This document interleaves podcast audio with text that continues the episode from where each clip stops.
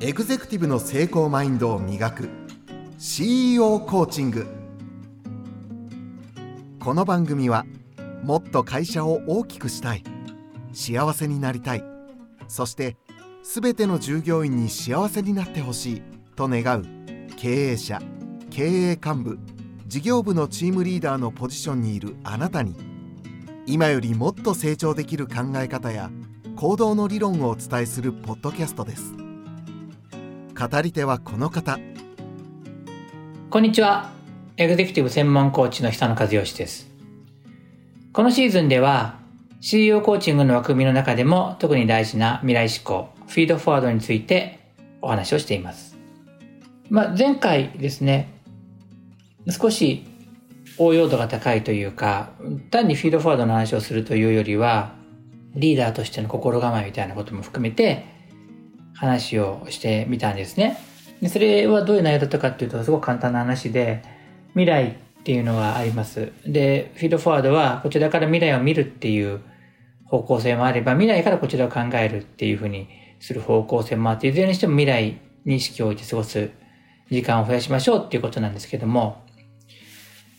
ここまでは言葉だけでなるほどなって思うかもしれないし、そうやってるよってことなんですけども、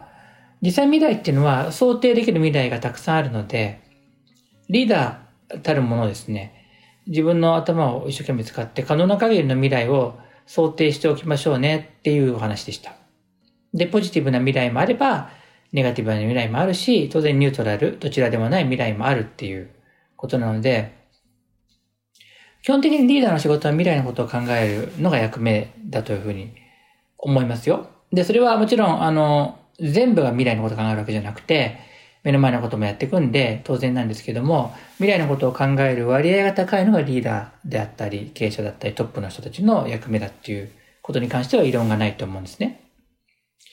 なので、まあ、一般的にまだこうスタッフで勉強中の方だったら、未来のことを考える割合は2、3割で、今のことを7、8割一生懸命やりましょうってことになるかもしれないし、リーダーになればなるほど、まあ今に置く比重が逆転して2割3割で、未来のことを考える割合が7割8割だって、例えばですよ、そういう感じだとしたら、別にそこに対して大きな違和感はないはずなんですね。の、現業というか今やることは、チームやスタッフがややってくれるから、リーダーはその先を考えていくっていうね。だから大変なんですよ、リーダーの仕事はね。いろんなこと考えなきゃいけないの。だって、目の前の業務の、あの、パターン A、パターン B、パターン C ぐらいは、あの、考えるのも、ですら大変でしょ？ね、そう、ディレクターの、石橋さんと話してたら、その、いろいろ撮影や収録したり、あ、主に収録かな？あの、音声だから、の時に、まあ最近はね、コロナウイルスもあるから、急遽コロナになって、それに対して対処することを、実際そうなってなくても想定してそうなった場合にこうしようみたいなことを想起しとかないといけないって話をしてくれて、全くその通りだなと思うし、それだけでも大変じゃないですか。もう考えただけでも。それが経営者だったら、リーダーだったら、上を見て、遠くを見て、もっといろんなものを考えてほしいんですね。で、そ、それがいろんなことを想定するわけで、例えば、コロナが来た時に、うわー、景気がってななったと思うけど、僕は毎日のようにみんなに言ってたのは、いろんな経営者に言ってたのは、景気は悪くなるものなんですよっていう。ね、そのきっかけが震災なのか、金融危機なのか、なんかわかんないね、戦争なのか、それはいろいろあるけど、あの、なるものなんですよね。で、何年かに一回になってきてるんで、ずっとね。だから、この5年ぐらいで起業した人って初めてだから、ショックなのかもしれないですけども、ちょっとその、もう一回ちゃんと振り返ってみれば、ね、震災もあったり、ね、で、リーマンショックもあったり、もっと局地的に各地域で言えば、ね、豪雨があったり、いろんなことがあるわけじゃないですか。だから当然、そのリーダーたるもの、そういう何かのこうショックっていうか打撃はあるもので、それを織り込んだ、こう、経営だったり、リーダーシップの発揮をしていくことが必要なんですよね、っていうことで。でも、それを今、初めてショックを受けている人に、そういうふうに言ったって、そんな早く言ってくださいよって言われるわけで、本当は言ってるんですよ。言ってるんですけど、あの、それは後で言うとして、言ってるんだけど、まあ、その人にとっては、今、ショックを受けてる時だから、そこは優しくね、そうですよね。まあ、これを機会に乗り越えていけば強くなりますよ、みたいな感じで話していくわけですね。で、僕は常に平時から、あの、焼け景気が悪くなる時あるんで、備えといてくださいねって、ちゃんと言ってますけど、言ってましたけどね。そういうものだってことは、あの、言っとかないといけないんですけど、だそういうリハーサルを当たり前のようにしとけば、あの、戦争だとかね、いろいろこう、ショッキングなことがあっても、対処できるような自分たちのこう、耐久性っていうかね、レジエンシーみたいなものを確保しておけると思うんですよ。で、そうするとね、あの、今の話ってリーダー向けにしていて、リーダーの皆さんはそういうとこ見といてくださいね。当たり前なんだから、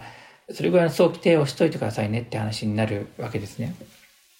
最近ね、あの、ある本を読んでいて、これもなか面白くてですね、あの、倒産した会社の、あの、ストーリーが書いてあるんですね。で、まあ、こういうシリーズっていくつかあるんですけども、割と最近の倒産で、具体的な社名までは今お話ししないんですけれども、すごくいい会社だったんですね。で、数年前に倒産してしまったんですけども、なぜかというと、簡単なんですよ。為替の打撃なんですね。為替の打撃で、今じゃなくて、まあ、アベノミクス始まった時に、一旦ガツンと円安になったんですね。今ね、137円とか言ってるからみんな忘れてると思うけど、あの、7、8年前までは90円とかだったんだからね。そう、忘れてる、忘れてます？覚えてます ?90 円とか、なんか97円とかだったのが、そこで110円とかになったのかな？大体ざくっと言えば。そこの 10%, 15%ぐらいでもう十分打撃を受けたギリギリの、ギリギリっていうか、その、海外からの、あの、輸入を多くしてたことであったってことね。そういう打撃を受けたことによって、すごく急激に会社が苦しくなったっていうことなんですよ。でもそれ為替変動ってあることだっていうのを、その経営者の方は知らなかったんでしょうね。で、まあ、その後の打ち手がちょっと運が悪かったので、うん、まあ、気持ちはわかるんですけども、その後に値上げをしちゃったのね。たくさんチェーンを広げる。値上げをしちゃって、えっと今の為替が変わった時に、実は皆さん値上げをお願いしている会社多いと思うんですけど、あの、それはまだいいと思うのね。一個一個お願いをするんだったら。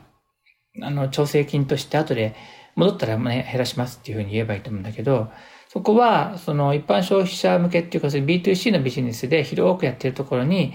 値上げをしちゃったんですよね。で、値上げをした時に顧客離れが起きてしまったっていうことで、ちゃんとした説明がなく値上げになったんでしょうね、おそらくね。だから離れてしまって、競合も多い世界だったんで、それですごく急激に苦しくなり、で、たくさん拡大してる分だけ一気に資金繰りが回らなくなったっていう経緯があったんですね。で、その話は数年前に僕も聞いてたけれど、もう一回その本を話を聞き直して、まあそうだよねと思って、今ちょうど円安局面が強いんでね。まあそういうのを、こう、どれだけ知ってるかっていうか、どれだけ予期してるかっていうか、経営者だったら、あらゆる経営指標が、こっち、こっちに触れる可能性っていうのは想定しておく必要があって、今いいものがそのままいい状態で続くっていうふうに考えていることを、あの、もっと良くなる可能性もあるけど、良くなくなる可能性もあるっていうふうに考えていくっていうことがやっぱ必要ですね。それをぜひね、別に必ずしも経営トップじゃなくても、部長さんレベルとかね、課長さんレベルでも考えていただくと良いと思います。その倒産しちゃった会社が、あの、もちろんこんなの後知恵なので、どうどうしたらよかったかっていうと、本当は、実はたくさんの打ち手があるんですね。それは、その、為替変動は為替変動だってことをあらかじめ知っておくべきだったってことと、それから、その、値上げはしてもいいんですけども、もうちょっと、こう、顧客調査をしたり、ヒアリングをしたりしてね、小グループでもいいからヒアリングをして、それに対するどういうリアクションがあるかってことを予想した上で、全然面的な値上げではなくて、部分的にね、テストでのそういう値上げをしたり、いろんなことを打てたはずなんだけれども、なんか、まあ成長の過信もあったんだと思うんですけども、大丈夫でしょうちお客さんついてるしってことで、ポンと上げちゃって、まあ、あの、大体こう、コア層と周辺層。コア層を離れなくても、周辺層が支えてたりするんで、周辺層が、あ、そんな上がっちゃうんだったらいいわって言って離れちゃったっていう、そういうことなので、やりようによっては多分全然生き延びていくというか、立て直せたと思うんですけども、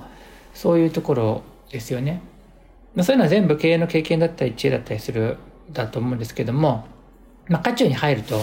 いけいいかって思っちゃうとこもあるのかもしれないんですけどもね。で、まあ、そんな話を、あの、どれだけ自分の中で蓄積してるかって聞いてるかっていうことが実は経営の腕前に関わってくるわけですけども当然自分の実業にこう集中している人にとってはなかなかそういう話を聞いてみる機会が少ないから、まあ、そうなると自分でなんか勉強するのか経験豊富な先輩とかメンターに教わるのか、まあ、外部のコンサルタントとかに教えてもらうのか何してもとにかく情報収集しないといけないわけですよね。まあ、あの、それが今日お話ししたい前段で、やっぱり、あの、勉強をしたり、情報収集をしたりしていくことによって、その、良くない未来であっても、自分の中で存在はするんだって知っておくことを、あの、ちゃんと持っといてもらうかな。だから BCP なんて言ってビジネスコンティニティプランっていうのは、あの、良いと思うのは、なんかそういうのを想起させるチャンスがあるからね。最近桜島ね、鹿児島県桜島で、なんかちょっと不安、噴噴火しそうになって不安定、まあ、噴火してるんでしょうけど、まあ、大きい噴火になるかって不安定で、あれもやっぱりそこに住んでいたり、そこで授業やってたら、想定の範囲内なんですよね。もちろん、どれぐらい想定してるかはまた別の範囲ですけども、まあ、だからあんまりこう、ならないことを願ってるっていう要素ももちろんあるけれども、でもまあ一応想定の範囲内でやってらっしゃるはずなんで、まあ、そういう、こう、プランも持っているはずっていう意味で言うと経営者はあらゆることに対してねプランを想定してるっていうことは必要だと思いますよ。で、えっと、もう一つねあのディレクターの石橋さんから聞いていただいたのは経営者の方ってでもやっぱり基本ポジティブだと思うんですけどもどうなんでしょうっていうかネガティブななってしまうこともあるんですかっていう話だったんでまず最初の答えとしてはあの当然会社を作り育ててる方たちなんで、ポジティブになるスイッチをちゃんと持ってるっていうか、ポジティブになるスイッチっていうとね、あの、フィードフォワードのスイッチですね。要するに今どういう状況であれ、じゃあやるぞと、こういうふうにやっていこうっていうスイッチは持っているんで、しかも自分でちゃんとそれを押すことができるから、なんか、ぐずぐず悩み続けるってことは少ないというのがまず1個目。ですけど、2個目として、あの、現実問題普通の人なので、みんなだいぶこう悩んでます。あの、久野さん、もう、もう、もうダメですよって言ってかかってくる電話は、あの、毎日一本はないけれども、あの、週に何本かはありますんで、そうですよねって言って、うん、うんって聞いてあげるのが僕の仕事です。うん、うんって聞いてあげて、あの、そうですね、そうですよね、うん、わかります。じゃあどうします？ってだけですね。最後の一言がフィードフォワードですよ。ですよね。うん、わかるわかるわかる。そうですね。僕だったらこうするかもしれないけど、とかちょっと言いながらね。で、で僕だったらこうするかもって言ってるのは、あの、本当にそうしてほしいからじゃなくて、僕の感想を言ってるだけであって、うん、うん、そうですね、だけじゃ相づちが盛り上がんないじゃないですか。相づちもバリエーションが欲しいから、あの、自分の意見を相づちとして言ってるだけであって、別に相手に対してこう、言ってるわけじゃなくて、一応こっちも考えながら聞いてるよっていう、こう、考えながら聞いてる内容を伝えてるだけなんです。で、相づちは相づちなんで、もっと続きを聞かせてくださいって相づちをずっと打っていきながら、一応一生懸命考えながらね、自分なりのこうしたらいいんじゃないかっていう答えを一つ三つ持ちながらも、あの、その、そういうのをひとしくり聞いた後に、いや、私はこうしたらいいと思いますよっていうことは一切しないで、自分のアイディアはありつつもね、まあ、メモとか取ってアイデアあるんだけど、うん、で、この状況からどうしたいと思ってるんですかって聞くわけですね。そうすると相手の方は、一応自分なりの考えがある場合と、いや、わかんないんですよ。どうしたらいいでしょうっていう場合もあるんですね。どうしたらいいんでしょうって聞かれたら、いや、僕の意見を言うだけで、自分なりの考えがある場合は、まずそれを聞く。っていうような感じの CEO コーチングをしています。CEO コーチングってこんな感じです。で、もちろん、あの、僕が考えている答えも、それなりに通用する答えなんで、そのそれなりに通用する答えを用意できるようでないと、多分 CEO コーチングっていうのは行えないと思うんですよ。それも一つじゃなくて、いくつかのね。なんですけれども、あの、別に全ての答えを知ってるわけでもなく、教えるというほどのおこがましいこと言うわけではなく、でも少なくとも一緒に考える土台ぐらいは作れるんで、最低限その土台をもとに一緒に考えていくっていう、そういうスタンスなんですね。まあ、フィードフォワードっていうのはそういう感じです。最後の一言で相手を未来にポンと向いてもらって、相手の人が自分で考え出すっていう状態を作る。はい。まあ、今日はね、こんな感じです。感想とか質問とかね、ポッドキャストの概要欄で、えー、書いていただくことができます。お便りフォームっていうのがあるんで、そちらで書いていただいて、まあ、今日はその経営者向けに、フィードフォワード、それから危機管理、そしてそうですね、景気、さらには倒産とか、いろんな話を盛り込みましたけれども、本当に経営されている方にとっては多分面白い話だったと思うし、まだこれから目指している方にとっては、おそっか、そんなにたくさんのことを考えないといけないのかっていうふうに思うかもしれません。でも、やってみると楽しいものなんで、ぜひビジネスの経営とか、あるいはあのビジネスだけじゃなくてね、あの非営利でもリーダーシップをとってやっていきたい方は、こういうのをあの勉強しながらしていくと、良い未来を作れるんじゃないかなと思います。それでは今日はここまでということでありがとうございました。久野和義でした。